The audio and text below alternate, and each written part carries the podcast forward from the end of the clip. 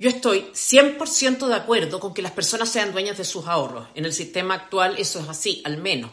También estoy de acuerdo con que los dueños de esos ahorros puedan disponer de esos fondos en su totalidad y siempre que lo estimen adecuado. Pero hay que tener claro que eso significa, en definitiva, eliminar el sistema de pensiones, porque en ningún modelo, mucho menos en el que le gusta a la izquierda, el ahorro es voluntario. Entonces, si la cantidad de lo que yo ahorro depende de mí, depende de mí también qué hago con eso, entonces las pensiones pasan a ser un asunto privado. A mí esto me parece perfecto, yo soy liberal. Lo que me da mucha curiosidad, lo que me parece sospechoso, es por qué el mundo político, y especialmente el Partido Comunista y el Frente Amplio, no pelean por el derecho a retirar todos los fondos. Hoy día, una persona que tiene 4 millones de pesos en su cuenta recibirá una pensión bajísima, pero esos 4 millones entregados de una sola vez le pueden permitir sacar adelante un negocio, comprar un auto, eh, hacer de Uber, en fin, puede hacer algo más productivo. ¿Por qué entonces los políticos no van por el 100%? ¿Han pensado ustedes esto? ¿Por qué esos mismos partidos, comunistas y Frente Amplio, que además dicen que las AFP se roban la plata, se conforman con esa parte tan minúscula de los ahorros? Raro, ¿no? ¿Por qué la diputada Vallejo, en vez de sugerir eso en abril, pidió declarar de interés nacional el patrimonio de las AFP? Lo que significa que ese patrimonio pasa a estar a disposición del gobierno y los políticos de turno.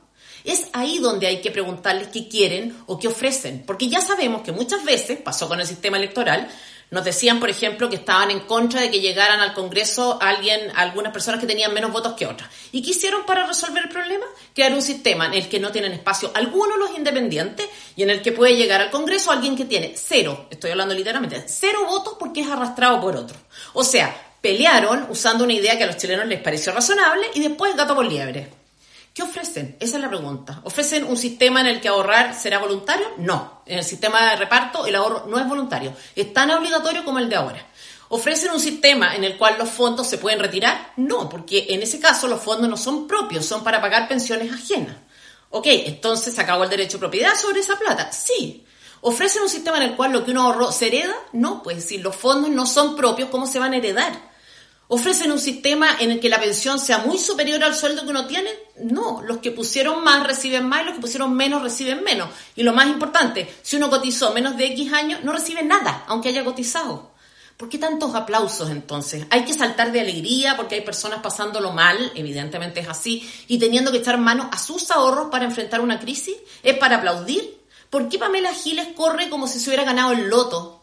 Muy simple, la plata que hay en las AFP es mucha, son los ahorros de 30 años de millones de chilenos y la estrategia es inteligente. Primero nos saltamos la ley para algo que por último es aceptable, que la gente acceda a plata que es suya, y después nos saltamos la ley no a favor de los dueños, sino para decir que la plata tiene que ser del Estado, porque el Estado será súper solidario, en fin. Al final el 90% está a disposición para lo que ellos quieran. Todos estos conceptos, nacionalizar los fondos, declarar los patrimonios nacional, sistema de reparto de todos los chilenos, todas estas frases todos significan lo mismo. El Estado administra la plata. Por eso, no más AFP, ok, no más AFP. En lo personal me da lo mismo que las instituciones que administren sean otras mientras estén súper vigiladas y, por supuesto, muy lejos de las manos de la clase política.